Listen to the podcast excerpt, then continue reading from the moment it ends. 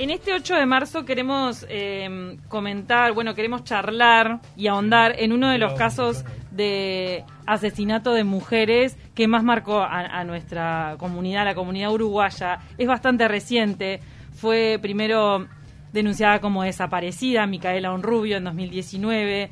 Luego distintos hallazgos confirmaron que había muerto asesinada en manos de, de, una expareja con quien había mantenido cierto vínculo y bueno, el, agresor, el asesino, luego se suicidó en, en la cárcel. Y ahora estamos en, en el estudio con Darío Onrubio, padre de Micaela Onrubio, víctima de violencia de género. Gracias por acompañarnos, gracias por tu tiempo. Sabemos que te viniste de San José para charlar. Ya dos años de lo de Micaela este, y todavía te quedan este, cosas sin resolver, te quedan este, cuestiones que te gustaría poder eh, entender. La verdad que sí. Eh, eh, muchas cosas, incertidumbre, preguntas que uno se la hace y yo quisiera saberla si hoy o mañana me las hace la nieta, ¿y qué le digo? Por ejemplo, ¿cuáles? Eh, ¿Cómo fue que apareció mamá ahí? ¿Qué fue lo que estuvo? Eh, ¿Qué hicieron con los besitos? ¿Qué hicieron con el collar de mamá? ¿Qué hicieron? Yo sé. Infinidad de cosas, preguntas que te pueden hacer hoy o mañana.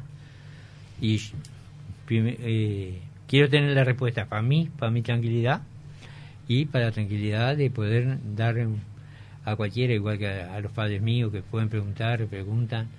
Eh, tener una respuesta certera, ¿qué decir? Darío, el caso lo, llevó adelante una fiscal, René, de San José.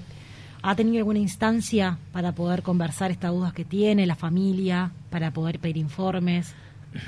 Eh, si en eso estamos ahora, eh, yo le pedí un informe en, en formato de papel este, dos veces verbalmente, una vez, eh, dos veces por, por una carta escrita por los abogados de este, y la señora René no, no me ha contestado. Ella me ofertó eh, en pendrive, en, en forma digital, este, toda la documentación, pero yo sé que toda la documentación no está ahí. Este, ahí lo más importante. Eh, el, asunto... No, no, lo que capaz que estaría bueno es hacer como un repaso, al menos de cómo lo viviste tú. Si bien el caso obviamente es público, mucha gente lo debe recordar. Micaela es ausente, está, eh, primero es denunciada como desaparecida en marzo de 2019. ¿Cómo fue que se dio esa situación? eh, a grande rasgo, mira, el, ella sale a trabajar y no llega nunca a, su hogar. ¿Dónde trabajaba? Trabajaba en Capurro, un pueblito cercano ahí, y viajaba a dedo para ahorrarse un pesito de pasaje. El día no agarraba nada, venía el ónibus atrás, venía en el ónibus, sino venía a dedo. Que siempre la, la traían. Ese día no llegó. Este, y alarmado salieron a, a la comisaría a decir que no había llegado, este, porque la, la, hija mía que, que cuidaba a las chicas de ella, cuando llegó al liceo estaban las chicas todavía allí. ¿Cuántos años tenían las nenas en ese momento? Ocho y nueve. Este, bueno, y ahí empezó todo el trajín, porque en el trompezón se había escuchado unos tiros y una mujer, un hombre que llevaba una mujer de, de la empujona, o sea... Había, había testigos habían testigos. Pero como él había tenido otra, otra pareja anterior, pensaron que era esa pareja. Mm. La ubicaron y no era, justo en ese momento llega la hija mía, Felicia, con, con diciendo que la que Micaela no había llegado. Ahora, antes, ¿a este hombre tú lo conocías? Perdón. Sí, no tenían un gran trato con él. O sea, lo conocía de a veces hablar, antes yo tenía un boliche y él iba, pero un trato ahí nomás tenía eh, algún tipo de antecedentes, se sabía de algo de él que, que fuese violento con sus parejas. Eso pasa a veces eh, que después supimos todo, porque es lo que pasa ahora también. Eh, que la gente a veces por, por miedo o eso no denuncia, no hace la, no habla bien, o sea, hacer la denuncia y firmarla y no levantarla después. Entonces no se sabía en el ambiente qué tan eh, malo era ese humor. Exacto. Em, empiezan la búsqueda, ¿no? Que llevó varios días, pero de a poco todo empezó a señalarlo a él, ¿verdad? A Gastón, a Gabriel Pistón. Sí. Todo lo empezó a señalar a él y él un poco empezó a hablar. Él empezó a declarar algunas cosas para que después ustedes fueron encontrando los, los, los, restos, ¿puede ser? No. A ver. Eh, a Pistón, eh, como cambió la, la forma de, encararlo, que era Micaela la, la sentada y el auto era Gabriel, lo llevaron en averiguación a San José. De allá, como la averiguación, lo soltaron a la, empezando la mañana, se vino para casa, pero después que llevaron el auto y hallaron resto de sangre en el auto, ahí lo detuvieron y ahí fue puesto a interrogatorio. A interrogatorio, ahí va. Pero él, él puede ser que nunca dijo que la había asesinado. No, nunca dijo. Nunca dijo, pero, pero al mismo tiempo hacía algún tipo de referencia al destino de ella. Lo único que dijo él fue que nunca le iban a hallar. Claro. Fue lo único que dijo, que no hay, o sea, yo he tratado de ubicar eh, todo lo que se dice de comentario, porque no hay uno que lo haya grabado. Darío, em, un poco siguiendo el, relato de la historia, hubo un momento que, quisiste hablar con él, intentar por, las vías del diálogo, de que, de que le viera la cara el dolor y conociera efectivamente lo que él había hecho y que de alguna forma pudiese decirte la verdad. Eh, sí, este, y lo que pasa es que uno no sabe qué va a pasar a futuro, entonces a mí y pila de gente me dijo que no, que iba a ser más dañino para mí que, que, que quedarme con la duda. Pero sí me hubiera gustado hablar con él. Este, eh, pero son esas cosas que no sabe, va a faltar ocasión después, después va a haber tiempo después. Y después no hubo después. Hay un punto que mucha gente se, se cuestiona a veces de, en, un caso tan horrible como este, ¿no? Eh, ¿En algún momento se le hizo algún estudio a él a ver si era un hombre que estaba en sus cabales o no? Sí, se le hicieron, tengo entendido, dos veces. Dos veces. Y estaba en sus cabales. Sí. Un hombre en sus cabales asesinó a una mujer, a tu hija, y, hizo lo que hizo con el cuerpo, y después no, no quiso nunca declarar que la mató, sino solamente decir nunca la van a encontrar. Eso dijo una vez sola, nunca la van a encontrar. Pero después eh, él tampoco nunca dijo que él la asesinó, ni nunca dijo que él estuvo con ella. Pero vos estás convencido de que sí, o sea, vos no te quedan dudas como padre de Micaela.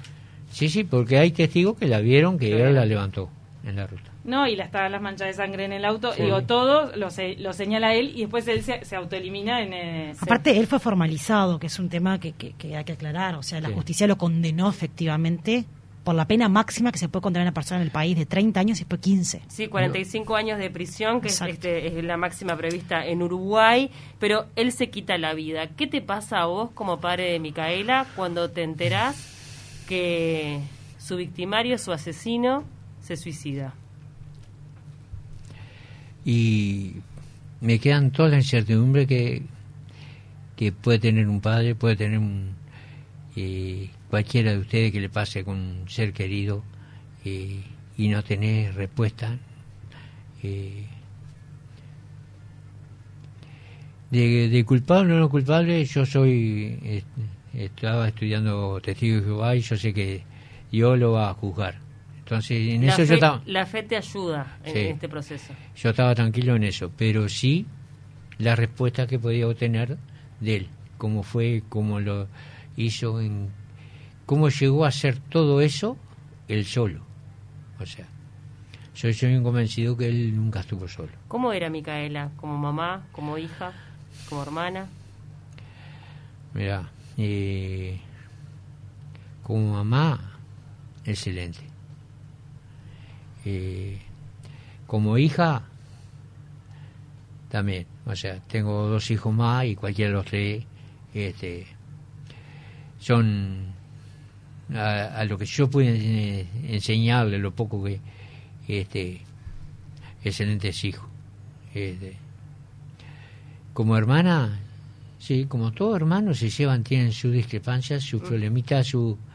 Pero una mujer sana. Sí, sana y muy colaboradora con todo el mundo, se hacía querer por todo. También tenía su carácter, ella no la toqué porque te pateaba, pero... ¿Quiénes crían a sus hijas ahora? A las eh, hijas de Micaela. La hermana mayor mía. Cada una cuidado de la tía. ahora repasemos qué edades tienen ahora las hijas de Micaela. Ya tienen 11 y 10. 11 y 10. Sí.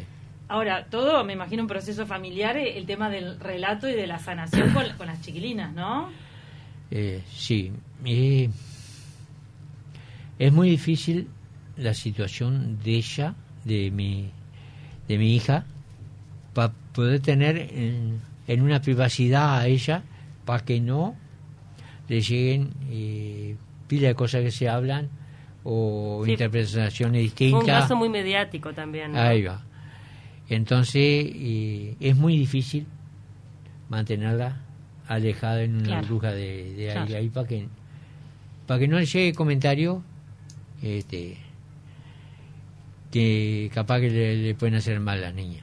Ahora veo en tu remera que tenés este, una remera violeta con la mm. frase tocan a una, tocan a todas. Hoy es un día especial, es mm. el Día de la Mujer. Ayer también este, tuvimos este, un, femicidio, van cuatro en lo que va del año. ¿Qué reflexión haces después de este caso que te tocó tan de cerca con la violencia machista que estamos viviendo en nuestro país? Y... ¿Cambió tu mirada en algo? Sí, y vaya si cambió. Este, porque antes pila de detalles que es capaz que uno como padre eh, es difícil darse cuenta de, pila de cosas, pero que sí puede poner cuidado, puede eh, buscar más la confianza del hijo, que a veces vos lo tenés ahí, es tu hijo, te quiere, comer, eh, rompe los cocos, chivia, pero a veces falta algo más. Eh, o sea, yo no estoy arrepentido de cómo el, trato que tuve con la Micaela y con mis otros hijos. No estoy. Estoy sumamente contento. Pero sé que hay pelea de casos, pelea de, de, de veces que no, no se llega a eso. Hablar. ¿Te, hubiese gustado enseñarle a defenderse más, tal vez? ¿Es eso? Mm, no, porque en eso ellas aprendieron, los tres o aprendieron. o a contar las señales, decís, que, que se cuenten, que se dialoguen entre la familia las señales de cierta violencia que después pueden desencadenar un ah, femicidio. ahí va, en eso, en, en mirá, aquel me está cuidando, aquel me siguió. Claro. Eh, detalle de eso. Mal. Micaela, ¿en algún momento te, manifestó algo así? No. No. O, yo no lo pude percibir, a eso voy. Es lo que te hubiese gustado construir. Claro, no es que a veces te cuente, sino uno percibir que está nerviosa y por qué está nerviosa. Claro. ¿Ella estaba nerviosa? No, que no me doy cuenta, no. Claro. O sea, y son detalles, pero pienso que para llegar a un desenlace de eso, tendría, algún día tenía que haber andado nerviosa, andar mal. Vos que cubriste el caso, tú que también te pregunto a vos, Darío, eh, o sea, señales, mensajes, amenazas, ¿hubo? ¿O, este fue un hecho que, que casi que no mostró señales previas? Darío, vos primero de, de, él, de él, de Gabriela hacia ella, me estoy refiriendo. Sí, y Después que pasó el caso, después saber que hubo señales, que hubo seguimiento. Claro. Y el tema que se da algo muy particular.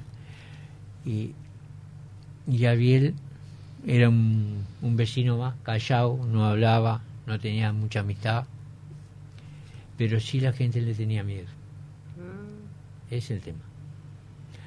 Y hoy mismo vos vas y hablas con ciertos vecinos para que te cuenten algo y no, te dicen. ¿Y cómo, es que ella se logró vincular con él, no? Siendo una persona tan especial. O sea, especial de... Vos hablabas y un vecino más. De la intimidad no sé cómo es. Sí, claro. Este, Pasa que creo que nadie piensa que un vecino es capaz de hacer una cosa así. Por supuesto que Obviamente, obviamente. Entonces, ni la familia de él tampoco. Obviamente. ¿Has podido hablar con la familia de él? Sí. ¿Qué te dicen? Y que no creen lo que pasó. Eh... ¿Rechazan lo que él hizo? Sí. Lo rechazan abiertamente. ¿Rechazan lo que él hizo o rechazan el, lo que dijo la justicia? ¿Creen en su hijo o no creen? Es que ahí hay una. Hasta que no salga. O sea, el caso en sí no está cerrado todavía. Medio, pero eh, todo indica que puede ser que, termine en un cajón porque no habría un imputado, ¿o no? Sí, imputado hubo. Claro, no, pero él pero murió. Claro, entonces pero fue imputado. Por lógica se, se, tiene que cerrar.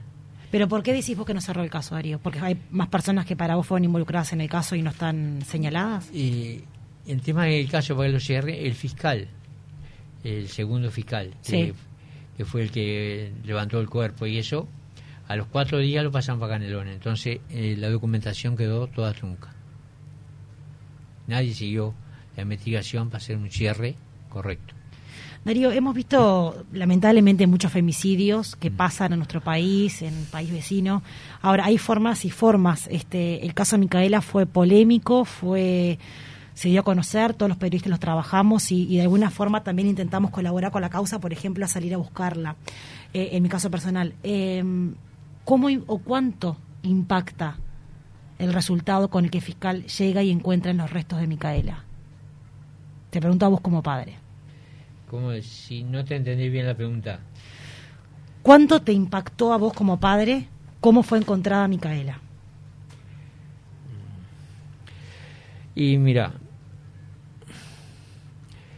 se dieron, se recorrió por todos lados, se anduvo en todos Kilómetros, me constan. Ningún eh, adivino una mujer que dijo más o menos algo ahí, pero después nadie eh, indicó que podía estar en esa zona, ni siquiera por la triangulación, o nadie. La gente que pasaba ahí nunca vio nada. Y en un momento a otro a tres días de que se llamaran los 13 testigos famosos, mm. aparece el cuerpo. Ahí. En, una forma eh, mal. A mí y el, el jefe de policía jamás lo llevó allí, a donde hallaron el cuerpo, a mostrarlo a la familia directa, a mi mujer, a, mis otros hijos, miren, acá hallamos el cuerpo, estaba acá, la cabecita, esto, esto, esto. ¿Usted hubiese querido verlo? Sí. O al menos que me diera una, algo responsable de él. Independientemente a que la imagen era brutal. Sí, era brutal. El tema que nunca lo llevó ahí. No dejó guardia, no dejó custodia, no dejó nada había una, un pedazo de carterita que hallaron, lo desestimó porque ya estaba el cuerpo. ¿Cómo es que eh, en una investigación que hayan un cuerpo que no había forma de identificarlo, cómo estaba el cuerpo? Entonces, ¿cómo él puede desestimar y no dejar custodia, no dejar todo cerrado, de dejar eh, y levantar todo lo que podía estar relacionado con ello. A eso. Y a mí yo rezo y deseo que lo que tengo en la tumba sea la mica. Darío, ¿ya ¿Hay duda? Sí. Pero se le hizo, pero se le hizo ADN para saber si es ella. Sí, sí, sí. y es ella. Hubo pruebas forenses. Sí. ¿Pero por qué está la duda, Darío? Mira, la duda es que, según lo que me informaron, un cuerpo en tan poco tiempo, en 62 días, no puede estar como estaba eso. Ah. ¿Por qué a mí tampoco, eh, Fiscalía, me mandó a buscar para reconocer el cuerpo. Sea como sea. Nunca. Claro. A nosotros llegaron y, no encontraron algún objeto personal o algo que... Sí. sí. Pero por eso yo quiero... Eh, o sea, el jefe de policía le preguntó la camperita que tenía y dice, sí. Y esa camperita estaba con, con los restos. Bien. Tenemos que ir cerrando, pero capaz que un último mensaje mm. para este día tan especial por parte tuyo, de, de, las dos hijas que dejó Micaela, la importancia de un 8 de marzo.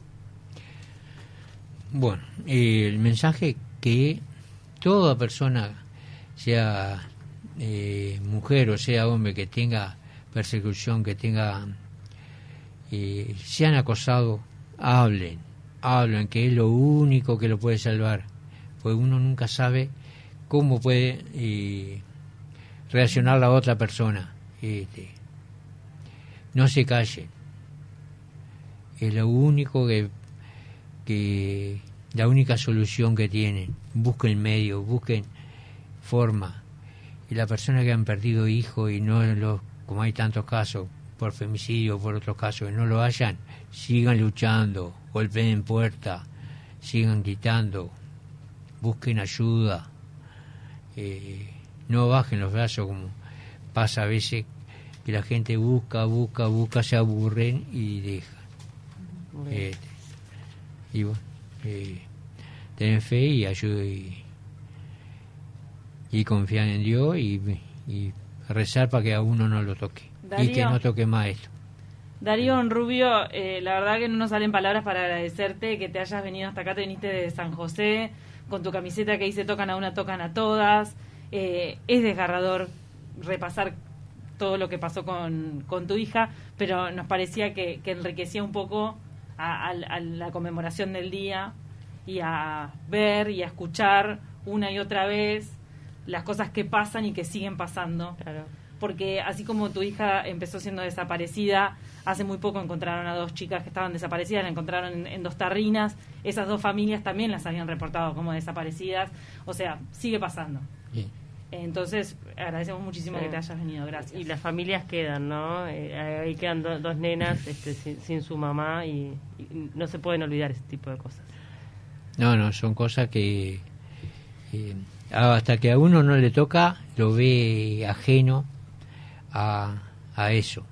Es algún caso como la mica que supimos que, que era un femicidio porque ella se tiró del auto. Si no, si hubiera estado desaparecida, era una desaparecida más. ¿Dónde la busca? ¿Qué hace? Este, yo siempre digo gracias al gran valor de ella que tuvo este, de tirarse. De intentar escapar. De intentar escapar. Por eso digo, eh, busquen el que esté en una situación así, ojalá se termine esto, y que hagan eso. Busquen y busquen. Y estar atentos y apostar al diálogo, a la, a la charla familiar a, detectar algunas señales si es que las hay, que a veces, a veces las hay. Gracias, Darío. Nosotros nos vamos corriendo al, al flash informativo. Gracias. Presentó este espacio Fuserep. Ahora en Fuserep haces todo más fácil y desde donde estés.